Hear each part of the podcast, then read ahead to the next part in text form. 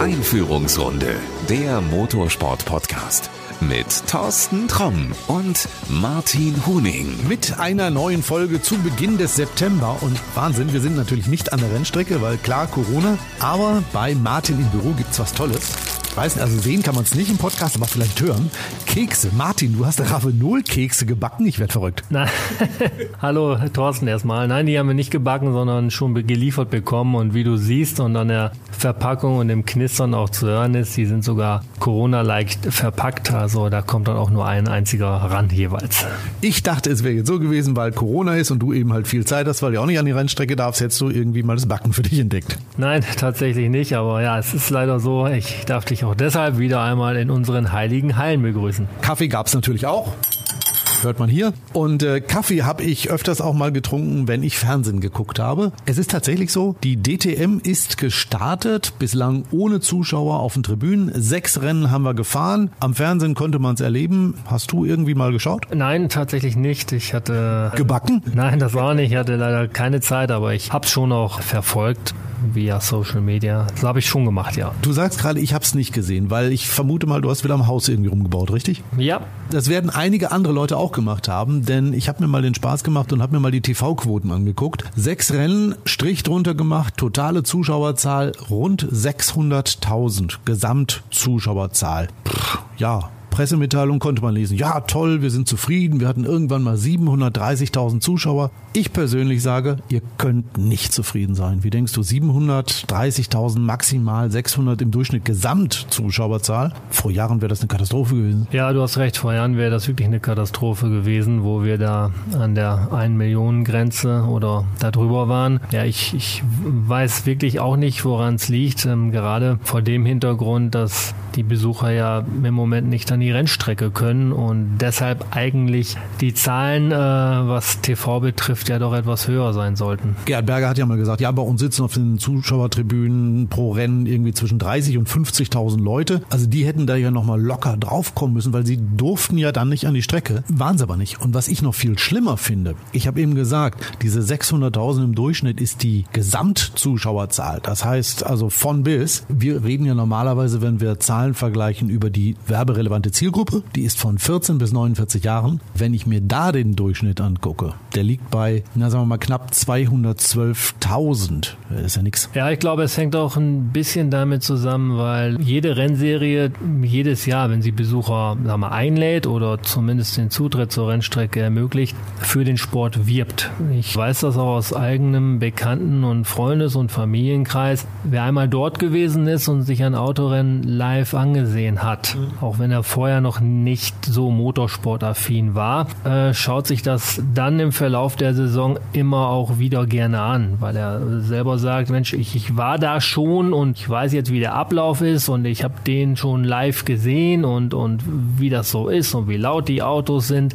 Der Aspekt fehlt jetzt. Ähm, die Rennserien, ob es jetzt die DTM ist oder, oder jede andere auch, können nicht vor Ort für ihren Motorsport werben und es kann auch damit zusammenhängen, dass da natürlich dann die Leute sagen, okay, wenn ich das nicht kann, mache ich das andere auch nicht. Und das Thema geht irgendwie so seicht an mir halt vorbei in dieser Saison. Und wir müssen aufpassen. Das heißt, wir können es nicht erzwingen. Das, das liegt nun mal auch an Corona, ähm, dass dieser Trend äh, nicht fortschreitend ist. Also das heißt, wenn Corona irgendwann mal vorbei sein sollte, wenn es einen Impfstoff gibt oder ähnliches, ähm, meinst du, man müsste dann wirklich reihenweise Zuschauer einladen? Also Karten verteilen, verschenken, wie das früher der Fall war. Ich kann mich nur daran erinnern, als es das Rennen in Diepholz gab, gab es in Ostwestfalen an jeder Tankstelle irgendwie Freikarten, dass du da hin konntest. Und die Leute sind halt hingegangen und haben sich vielleicht manchmal auch zum ersten Mal so ein Rennen angeguckt und haben dann anschließend vielleicht das im Fernsehen geschaut oder haben sich im nächsten Jahr ein Ticket dafür gekauft oder so. Ja, ich glaube schon, dass das so ist. Ich merke es ja auch daran, dass auch ich Anfragen habe bezüglich irgendwelcher Informationen, wann in diesem Jahr es wohl dann auch möglich ist, ein Rennen zu besuchen weil ich vielleicht mehr weiß als das, was auch irgendwo öffentlich geschrieben steht. Es ist grundsätzliches Interesse da, sich, sich Autorennen auch live anzusehen. Nur ist dieses Erlebnis, glaube ich, auch mittlerweile Voraussetzung, eine Saison dann weiterhin auch äh, via TV zu verfolgen. Jetzt haben wir am nächsten Wochenende ja die Möglichkeit in Assen. 10.000 Zuschauer pro Tag sind auf den Tribünen zugelassen. Ich frage jetzt mal ketzerisch. Meinst du, die kommen? Ich bin mir nicht sicher. Ich, äh, ich glaube nicht. Gut, Assen war ja in der Vergangenheit, war mal nicht das äh, Rennen, was zu den Zuschauerstärksten gehörte. Gebe ich dir recht, aber zum anderen, es ist natürlich das einzige Rennen in Holland und der Holländer an für sich ist ja auch Motorsport verrückt und zum anderen, wenn ich jetzt mal so in die deutsche Richtung gucke, auch große Metropolen sind ja jetzt nicht weit weg. Also vom Ruhrgebiet bist ja relativ schnell da. Du bist auch aus dem aus der Hamburger Gegend relativ schnell da. Eigentlich sollte sollte es klappen. Aber die Frage ist jetzt, haben die Leute in der Zwischenzeit vielleicht die DTM vergessen? Ja, vergessen glaube ich nicht mal, aber ich, es ist vielleicht so ein bisschen was dran, was ich eben schon sagte, dass wenn du es selber nicht, nicht äh, greifen kannst, erleben kannst, sehen kannst, dann entwöhnst du dich auch in gewisser Weise. Ich, ich, für uns beiden ist das wahrscheinlich schwierig, weil wir mitten im Sport, Motorsport drin sind, auch äh, unserer Arbeit noch weitestgehend äh, nachgehen können und jeden Tag mit Motorsport zu tun haben. Nur wenn du ein, sagen wir, normaler Konsument bist, ja, dann, dann verschieben sich vielleicht auch die äh, Prioritäten. Und äh, das, was wir jetzt an den TV-Zahlen sehen, ist im Grunde das Ergebnis dessen. Klar, logisch müsste man sagen, es müssten mehr Leute vor den Fernsehern sitzen, weil die können nicht an die Rennstrecke kommen. Aber wie gesagt, ich glaube, dass an dem, was ich eben meinte, durchaus was dran ist. Ja gut, aber auch da musst du dann wieder sagen, das Komische ist ja, man hat ja versucht, so viele Zuschauer wie möglich zu generieren. Also man hat früher immer gesagt, gesagt, ja, hier die bei der ARD, die machen alles nur, nur schlecht und die haben auch keinen Bock dazu und das fühlte sich auch wirklich in meinen Augen immer so an, als wenn die da wirklich keinen Bock zu hatten. Du hast bei Sat 1 erlebt, wirklich im Vorfeld haben die richtig auf die Tube gedrückt. Da sind Trailer gelaufen, da ist äh, im Frühstücksfernsehen drüber berichtet worden, selbst in den, in den 20 Uhr Nachrichten haben sie drüber berichtet. Also eigentlich ist das Feld ja bestellt gewesen, aber wenn ich mir die Zahlen angucke, pff, 210.000 als werberelevante Zielgruppe, das ist mau. Ich glaube, dass Sat1 einen guten Job macht und auch gute Leute an der Rennstrecke, die das, was dort stattfindet, auch ähm, transportieren können. Klar, historisch gesehen, früher wissen wir, DTM, ARD war halt immer irgendwie auch so ein, so, so ein Kappel. Das war halt irgendwo das erste Programm und da lief die erste Garnitur Motorsport. Ähm, du kannst nicht alles eins zu eins äh, erben, auch wenn du ein vielleicht frischeres äh, Format machst oder das Ganze noch, noch besser machst. Was vielleicht auch ein bisschen im Wege steht, ist, wir wissen ja alle noch nicht, wie die Zukunft der DTM aussieht. Also ich habe mit einigen Kollegen gesprochen, die gesagt haben, pff, ne, ich weiß gar nicht, ob ich da überhaupt hinfahren soll. Einer hat gesagt, ich fahre ungern zur Beerdigung, ich werde dann dieses Jahr nicht mehr hinfahren. Also werden wir im Jahr 2021 überhaupt noch eine DTM haben? Ja, es gibt jetzt Ideen, wo Gerhard Berger gesagt hat, GT3 Plus, also ähnlich wie wir das im ADAC GT Masters kennen, mit einigen Änderungen. Das könnte sich vorstellen, dass man damit die DTM fährt. Genau, da hast du recht. Ich äh, möchte nur noch mal ganz kurz darauf zurückkommen, was du anfangs sagtest, was deine Kollegen betrifft. Ja, auch bei mir schleicht sich natürlich, was die Saison 2020 betrifft, eine gewisse Lethargie rein. Du arbeitest anders, du fährst anders zur Rennstrecke und äh, ja, bist motivierter wenn du weißt, da kommt noch was. Mhm. Das läuft 2021 fortfolgende irgendwie weiter. Ähm, keiner weiß, was passiert, wie es weitergeht und ob es weitergeht. Dann sitzt du im Auto, fährst hin und, und, und fragst dich dann auch vielleicht, okay, wozu noch? Was interessiert mich diese Saison äh, noch? Es wird sich wahrscheinlich sofort umdrehen, wenn man jetzt äh, innerhalb von vier Wochen wüsste, okay, das Paket steht, die Teams und das Konzept und nächstes Jahr gibt es eine DTM oder wie auch immer. Und dann gibt es Motorsport. Das wissen wir nicht. Ja, ich glaube, da ist es völlig normal, dass, dass da eine, eine gewisse Betrübtheit einhergeht und äh, ich kann das nachvollziehen, ja. Also was ich auch schlecht finde in diesem Zusammenhang ist, dass ähm, Gerd Berger, den ich eigentlich für einen eloquenten Typen immer gehalten habe, jetzt anfängt mit Dreck auf die ADAC GT Masters Leute zu werfen und zu sagen, ja, wir sind hier der deutsche Motorsport, der ADAC ist nie Motorsport Deutschland gewesen als ich das gelesen habe, ich weiß nicht, ob es stimmt, also ich habe es beim Motorsport total gelesen, ob das nun alles so der Wahrheit entspricht, was die Jungs da sich zusammenschreiben, weiß ich auch nicht. Aber wir gehen da mal von aus, dass es so ist. Wenn Gerhard Berger das wirklich gesagt haben sollte, dann ist das in meinen Augen echt ein Armutszeugnis zu sagen, wir sind Motorsport in Deutschland, der ADAC nicht. Warum? Weil die DTM, also die ITR, hat ja auch Veranstaltungen außerhalb der, der DTM gemacht. Also ganz großartige Dinge wie zum Beispiel die Deutschland Rallye oder auch den Formel 1 Grand Prix oder was hat die ITR alles so an Motorsport für Deutschland gemacht? Ich habe da eine ganz klare Meinung zu. Also solange sich irgendwelche Jungs und Mädels einen Helm auf den Kopf setzen und äh, ins Auto steigen und ihre Runden drehen oder gegen die Zeit fahren, ist das Motorsport. Ja. Wer das nun austrägt, ist dann auch egal. Du darfst es nicht so machen, aber das, das geht, glaube ich, auch an, an beide Adressen, egal äh, welchen der beiden großen Deutschen wir da jetzt haben. Eine Braut kann ihre Nebenbuhlerin nicht, nicht reihenweise vergiften, nur um das äh, einzige Mädel dann auf dem Markt zu sein und, und, und, und dann den, den Herrn dann abzukriegen. Du musst für dich werben und das ist ein, ist ein ganz normaler Wettbewerb, das ist Marktwirtschaft, Gunst um, um Teams, Gunst um Zuschauer. Das beste äh, Produkt äh, wird dann wohl das erfolgreichere sein. Aber das ist, ist völlig normal. Das gibt es in so vielen Situationen, ob es jetzt auch bei uns bei Ravenol der Fall ist oder, sag ich mal, im, im, im Einzelhandel, wo der eine Bäcker auf der anderen Straßenseite des anderen Bäcker liegt. Die, die beschießen sich ja auch nicht, sondern jeder arbeitet an, an Ideen, besonders pfiffigen Werbemaßnahmen vielleicht. Und das ist, ist völlig normal. Und ich glaube, das kommt beim Motorsport-Fan auch nicht gut an, wenn es dann Streitereien gibt. Wobei ich jetzt wirklich nicht genau weiß, wie und in welcher Form die ausgetragen werden oder nicht. Aber gehen wir mal davon aus, dass es wäre so, halte ich das eigentlich für keinen guten Stil, weil man darf den anderen nicht, nicht schlechter machen, sondern man muss sehen, dass man selber besser wird. Äh, danke übrigens für das Bild. Also jetzt jedes Mal, glaube ich, wenn ich Gerhard Berger und den Kollegen Tomczyk sehe, dann sehe ich die in so einer Brautuniform rumlaufen und mit Dreck durch die Gegend werfen. Vielen, vielen Dank, Martin. Ja, gerne, immer wieder.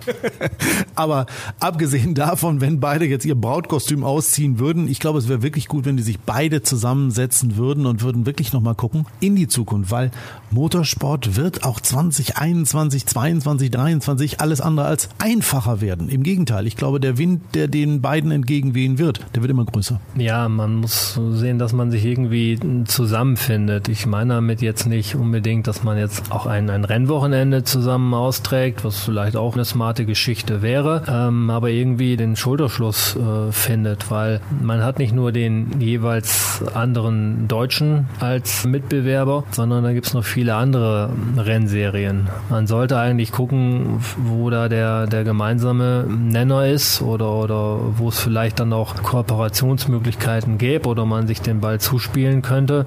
Ich glaube, dass dann beide mehr gewinnen könnten als verlieren. Und wenn ich an den deutschen Fan denke oder die Freunde aus dem europäischen Ausland, werden die das sicherlich honorieren, wenn da dran gearbeitet wird und einfach nur, sag mal, guter Motorsport gezeigt wird, nicht terminüberschneidend am besten und ich glaube, dann haben irgendwie alle was davon. Übrigens, wir haben eben schon angesprochen, das ADAC GT Masters, die fahren ja auch schon wieder. Auch am Nürburgring sind sie mit wenigen Zuschauern gefahren und einer war dabei, nämlich du. Erzähl, wie war's? Ja, ich war dabei. Nicht als Zuschauer, ne? Nein, ich war nicht als Zuschauer da. Es waren ja Zuschauer da.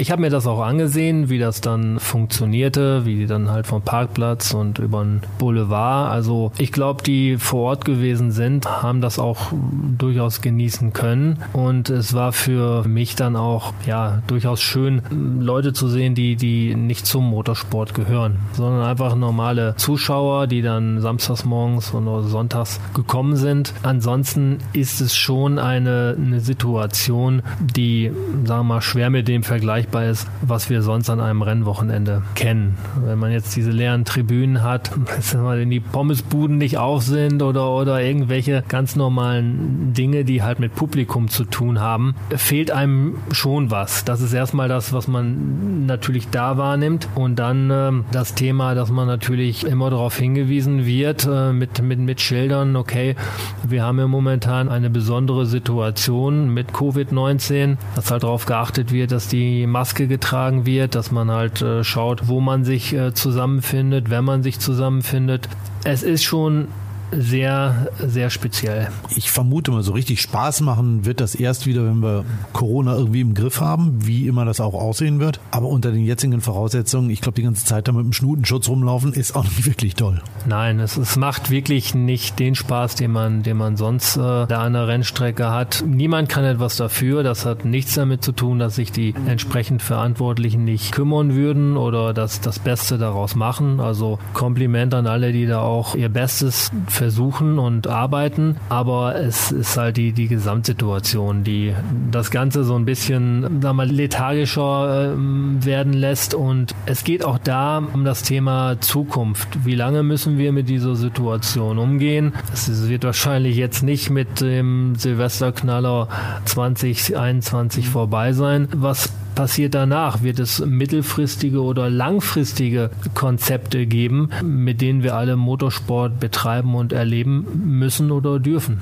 Du hast ja eben auch schon gesagt, Corona hat ja schon Spuren hinterlassen. Also mach das jetzt mal ein bisschen drastischer und sage, Corona hat schon in der deutschen Motorsportlandschaft arge Einschläge hinterlassen. Weil wenn ich mir die Rennserien angucke, die Starterfelder sind ja jetzt schon super klein teilweise geworden. Formel 4 Germany, elf Autos, davon glaube ich ein deutscher Starter. TCR, 16 Autos, super dünn besetzt. Wenn ich mir dann auch die Autos angucke, das sind Hyundai, Honda und noch einige alte VW Golf GTI, also so wie TCR vor zwei, drei Jahren, wo wirklich viele verschiedene Hersteller dabei waren mit neuen Autos, wo große Starterfelder von über 30 da waren. Das haben wir ja alles nicht mehr. Ja, das äh, ist der Fall und es wird sich wahrscheinlich auch noch weiter so durchziehen durch diese ganze Motorsportlandschaft, aber auch dann halt äh, serienübergreifend, denke ich. Es hat auch einfach damit zu tun, dass nochmal gewisse Sponsoren halt nicht mehr investieren.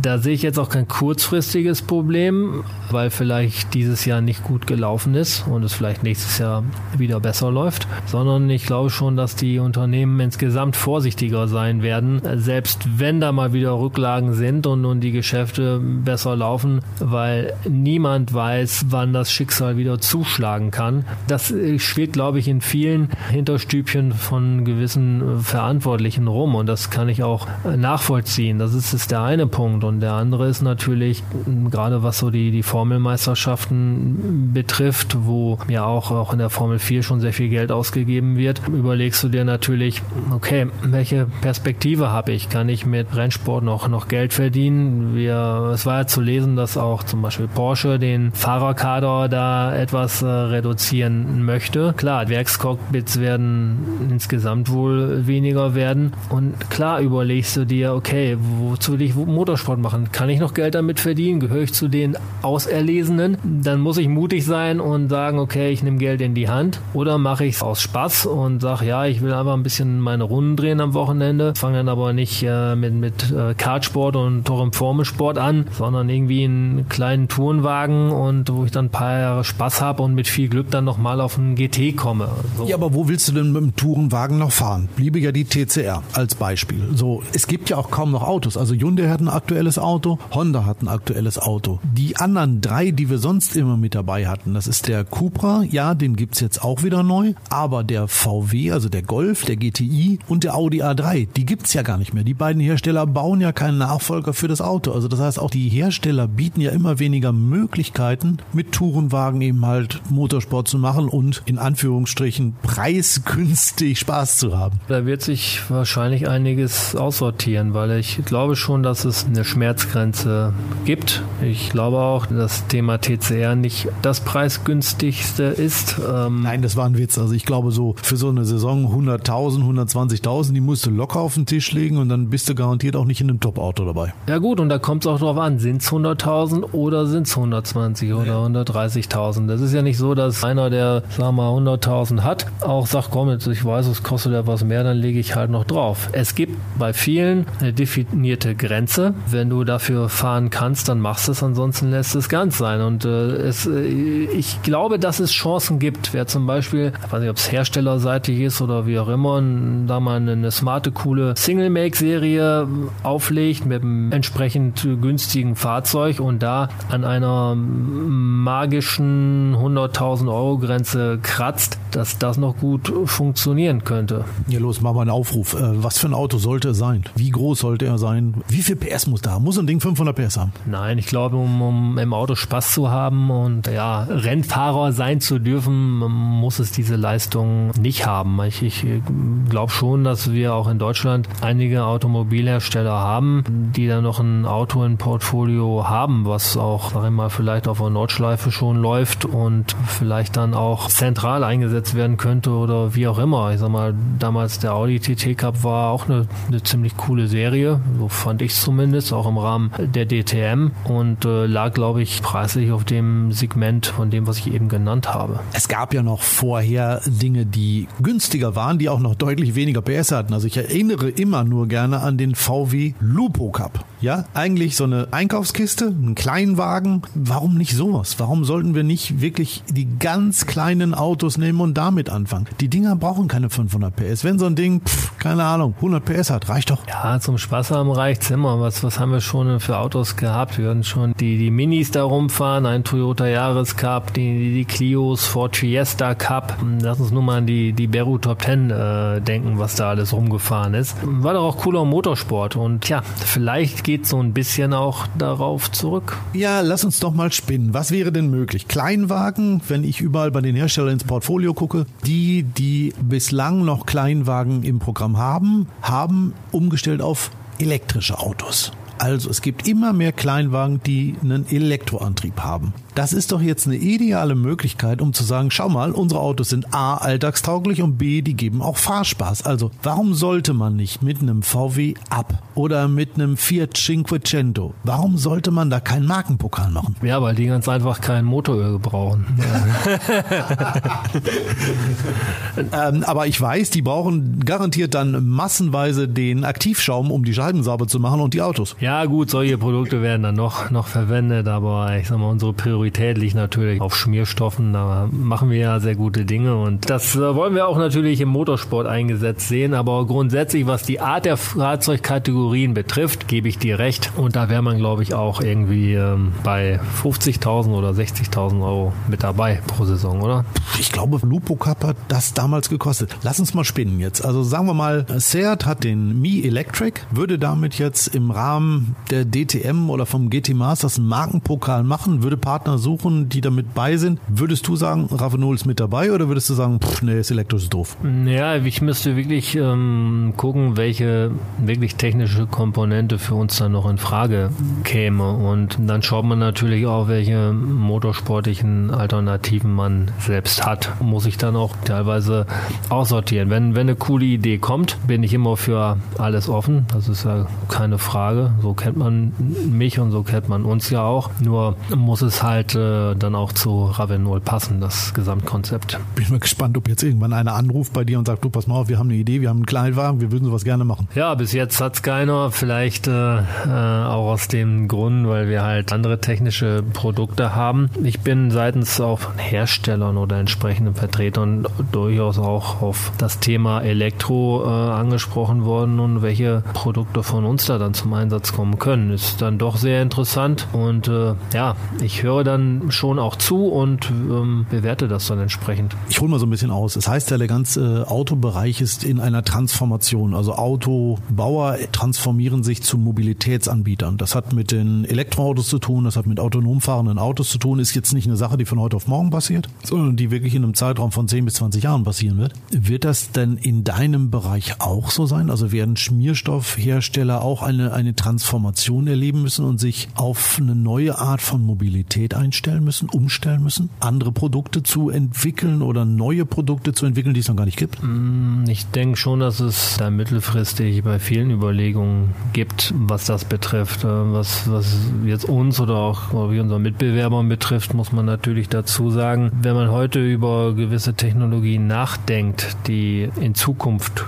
kommen oder ja in ein paar Jahren erst erst Realität werden, ist das das eine Sache. Man, man muss immer irgendwie auch reagieren. Das andere ist natürlich, dass das, was momentan Bestand hat, nämlich ein Verbrennungsmotor zum Beispiel, noch auch eine ganze Zeit äh, laufen wird. Und wir bedienen natürlich auch das, das Thema Aftermarket. Da mal bei der Laufzeit eines Autos müssen wir noch einige Jahre ganz viele Autos äh, mit Schmierstoffen versorgen. Und das wissen wir auch. Da geht es jetzt nicht nur um, um Deutschland, die jetzt mit neuen Technologien vielleicht da auch, auch Vorreiter sind. Das sieht in anderen Flecken der Erde, wo wir ja auch sehr engagiert engagiert sind, dann anders aus und da werden teilweise auch diese Öle, die jetzt bei uns High-Performance-Öle sind, noch nicht mal gefahren, weil da die entsprechenden Autos noch gar nicht eingesetzt sind.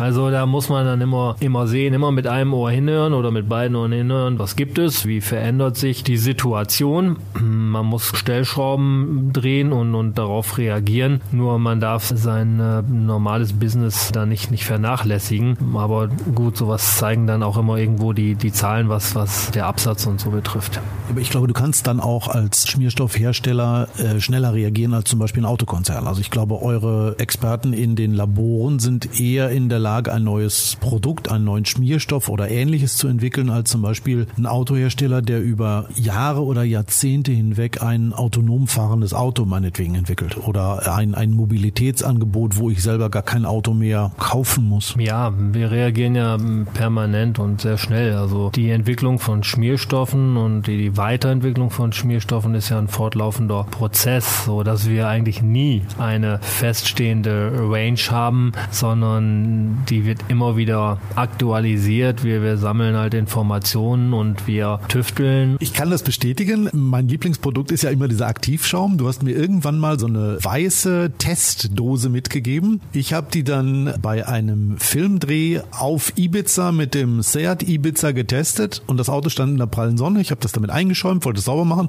und das fing irgendwie an zu klumpen durch die Hitze. Dann habe ich, als wir uns nächstes Mal getroffen haben, dir gesagt, du, alles gut, aber irgendwie bei Hitze so bei 30 Grad, heißes Blech, fängt es an zu klumpen. Und die nächste Dose, die du mitgegeben hast, die klumpte schon nicht mehr. Also da habt ihr das wirklich innerhalb kürzester Zeit umgesetzt, falls äh, da an Infos reinkam und dass das Produkt eben halt so funktioniert, wie es heute funktioniert. Ja, das ist ein Beispiel und bei den Schmierstoffen ist es genauso. Ob du jetzt Motoröl oder, oder Getriebeöl hast, es gibt immer neue Technologien. Gerade jetzt haben wir das Thema Motorbikeöle, sind wir nochmal angegangen, wo es auch modifizierte Produkte gibt. Eine neue Range, die da auch wirklich, äh, was die Performance und Stabilität des Öls betrifft, da auch nochmal neue Maßstäbe setzt. Und das ist nur ein Bereich, aber so arbeiten wir eigentlich in allen Sparten. Bin gespannt, wenn du das erste Mal ein Produkt für reine Elektroautos hast. Aber reine Elektroautos. Es wird demnächst Motorsport mit Elektroautos geben. So haben sich zumindest einige Leute das gedacht. ADAC, AMG, Dekra, Scheffler und die World E-Sports Association haben sich Gedanken gemacht und dabei ist rausgekommen, je nachdem wie man es liest. Ich habe von einigen Leuten gehört, was zum Henker ist Hiratze. Hiratze, ja.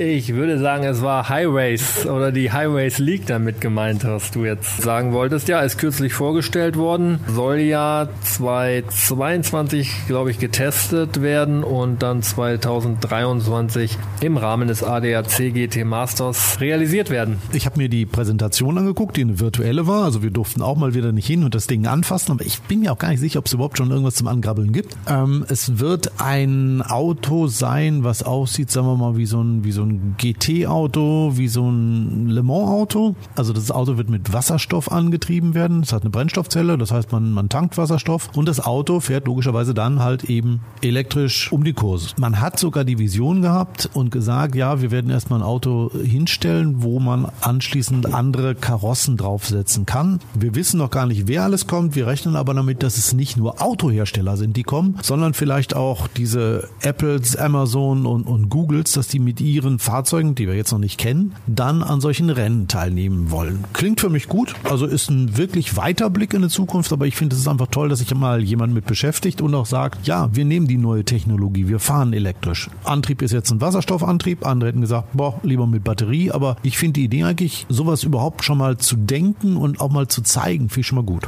Zuerst muss ich sagen, Leute, die sich Gedanken machen und die Ideen haben, ich glaube, der Herr Aufrecht sagte, dass irgendwie so seit zwei Jahren man schon mit dem Thema spielt, Bild finde ich sehr gut, kann ich nur begrüßen und bin sehr gespannt. Es ist ja auch immer das, das Thema, wie es ökologisch funktioniert, auch die alternative Antriebsart mit dem Wasserstoff und es ist halt dann äh, ökologisch sinnvoll, wenn der Wasserstoff auch aus erneuerbaren Energiequellen besteht und zum Einsatz kommt. Denn wenn man jetzt den Strom aus dem normalen Netz zieht und daraus, sagen wir, per Elektrolyse Wasserstoff herstellt, ähm, ist das mit dem CO2-Aus CO2-Ausstoß pro Kilowattstunde dann auch so ein Thema. Aber das weiß ich jetzt nicht. Da sind die, diese technischen Sachen, bin ich zu wenig jetzt im Thema. Nur es muss dann von vorne bis hinten, sollte es dann auch ökologisch durchdacht sein, wenn man sich diesen Stempel halt geben will. Das haben Sie bei der Präsentation auch gesagt, dass auch erstmal überhaupt der Gedanke war, wir wollten weniger CO2 im Motorsport machen. Darum wird es auch im, im herkömmlichen Sinne nicht eine Bremse geben, sondern es wird im Getriebe gebremst werden, damit äh, dieser Bremsabrieb nicht in die Umwelt kommt und so weiter. Also das sind wirklich tolle Ideen, aber was du gerade sagst, das Herstellen von Wasserstoff, ja, wenn man das wirklich so machen würde, dass im schlimmsten Fall auch noch der Strom aus einem Kohlekraftwerk käme, um diesen Wasserstoff zu erzeugen, nie. Also das kann man wirklich nur regenerativ machen, sprich mit Wasserenergie, mit Sonnenenergie oder mit Windenergie. Da werden die sich aber, glaube ich, noch Gedanken zu machen, weil 2022 ist es soweit, dass es überhaupt erstmal Testläufe geben soll. 2023 soll es wohl die erste Meisterschaft geben. Das Ganze dann im Rahmen vom ADAC GT Masters. Bist du ja auch aktiv? Ich glaube, dass sie bislang noch keinen Schmierstoffpartner haben und irgendwas brauchen. Ja, ich weiß auch nicht, was man da gebrauchen könnte oder ob man da was gebraucht. Ähm, bin gespannt, aber ich werde das natürlich alles weiter verfolgen. Wobei es jetzt wirklich so ist, dass 2022 und 2023 ist ja auch noch ein bisschen was hin. Ich glaube, man will 2025 auch äh, international gehen. Die Frage ist halt, wie entwickelt sich das Thema Antrieb äh, parallel? Sag mal, wenn jetzt zum Beispiel sag mal, CO2-neutraler Kraftstoff gefunden wird, der halt einsetzbar ist auf normalen Verbrennungsmotoren und Autos, ist dann alles, worüber wir uns jetzt die letzten Jahre Gedanken gemacht haben oder vielleicht diese Idee, die jetzt verfolgt wird, Makulatur, weil es dann auch einfach über den Sprit zu erreichen ist, was man sonst mit anderen neuen, teuren Technologien erreichen möchte. Steht aber auf einem anderen Blatt. Grundsätzlich finde ich es gut, nochmal, dass sich äh, Leute Gedanken machen und, und da was Neues bringen wollen. Ich bin gespannt und es ist ja auch ein, naja, interessantes Konzept, was die Verbindung von äh, Realsport und E-Sport äh, betrifft, weil da gehören ja, glaube ich, zwei Fahrer zu einem Team. Der eine ist Spezialist auf der realen Strecke und der andere halt vor dem Bildschirm. Ich nehme den Ball mal auf. Ja, das ist so. Also ein Team besteht wirklich aus zwei Fahrern. Einer fährt das reale Auto, einer fährt dieses Rennen als äh, Simulation, also vor dem, vor dem PC. Ähm, das ist das Ding, wo ich mich ein bisschen dran störe. Ich, ich finde es nicht gut, dass man beides zusammenfasst und sagt, der Sieg des realen Fahrers ist punktemäßig genauso viel wert wie der des Simracers. Nur wenn diese beiden zusammen wirklich erfolgreich sind, werden sie am Ende Meister. Das versteht kein Mensch, der nur auf der Tribüne ist. Und ich glaube, es ist auch kompliziert, den Menschen beizubringen, dass wenn sie sich das reale Rennen angucken, sie sich zeitversetzt oder zeitgleich auch dieses äh, Sim-Racing angucken müssen oder umgekehrt die Fans von den Sim-Racern, die es mit Sicherheit geben wird, dass die plötzlich an die Rennstrecke schlüren müssen. Natürlich wäre immer toll, wenn so neue Zuschauer kommen, aber ich glaube, es funktioniert nicht. Ja, das Thema muss passend bearbeitet werden, was jetzt die, die Wertigkeit betrifft. Ja, es ist ein Punkt, gebe ich dir auch recht, in der Form, dass, sag mal, der, der im realen Auto sitzt, sich natürlich immer auch einer Gefahr aussetzt. So, was Leib und Leben betrifft, ähm, das wissen wir auch alle. Ähm, ich will die Leistung von E-Sportlern oder ähm, Sim-Racern nicht, nicht schmälern. Es, äh, die müssen sicherlich topfit sein, sehr gut äh, in dem, was sie tun und die, die körperliche Beanspruchung über eine Distanz äh, in diesen Simulatoren ist äh, sicher enorm. Also mir würde nach einer Veranstaltung sicherlich speiübel werden. Das gebe ich ehrlich zu. Nur, wie ich eben schon sagte, der Aspekt der, der Gefahr, des einmal ultimativen Fehlers, der bei dem einen die eine Auswirkung hätte und bei dem anderen äh, eine andere Auswirkung, das macht für mich schon einen, einen Unterschied äh, zwischen beiden Sportarten. Und deshalb ist die Gewichtung 50-50 Safety muss man sich Gedanken machen. Das andere ist, dass du natürlich das Thema Simracing oder diesen Part innerhalb dieser Serie, den musst, musst du gut bespielen und du musst äh, aus den äh, Simracern musst du auch Typen formen. Du musst die Präsenz machen, du musst, die müssen auch an der Rennstrecke sein. Es will keiner irgendwie eine Siegerehrung oder Jahressiegerehrung sehen, wo vorne einer in der ersten Reihe sitzt und sagt, ja, vorne ist der, der Rast, den kenne ich, ist ein Rennfahrer, aber wer ist der Typ daneben, der auch ein Pokal Pokal kriegt und, und auch die Teamkleidung trägt.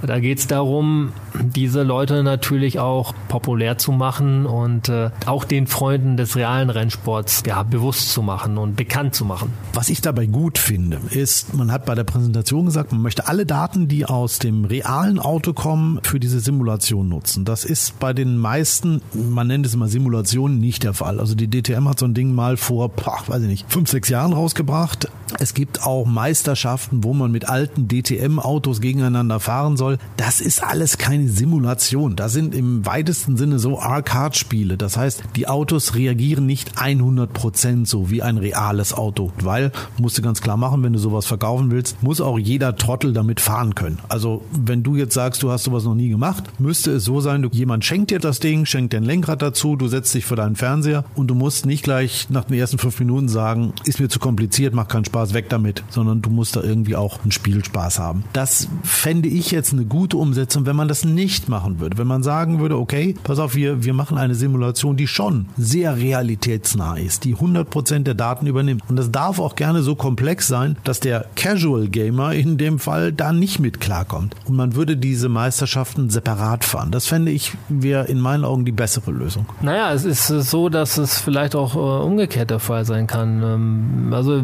ich stelle mir das so vor, dass man irgendwie im Stick arbeitet und sagen wir mal, was dann im realen Auto vor sich geht, dann auch ähm, einstellungstechnisch ähm, beim Simracing.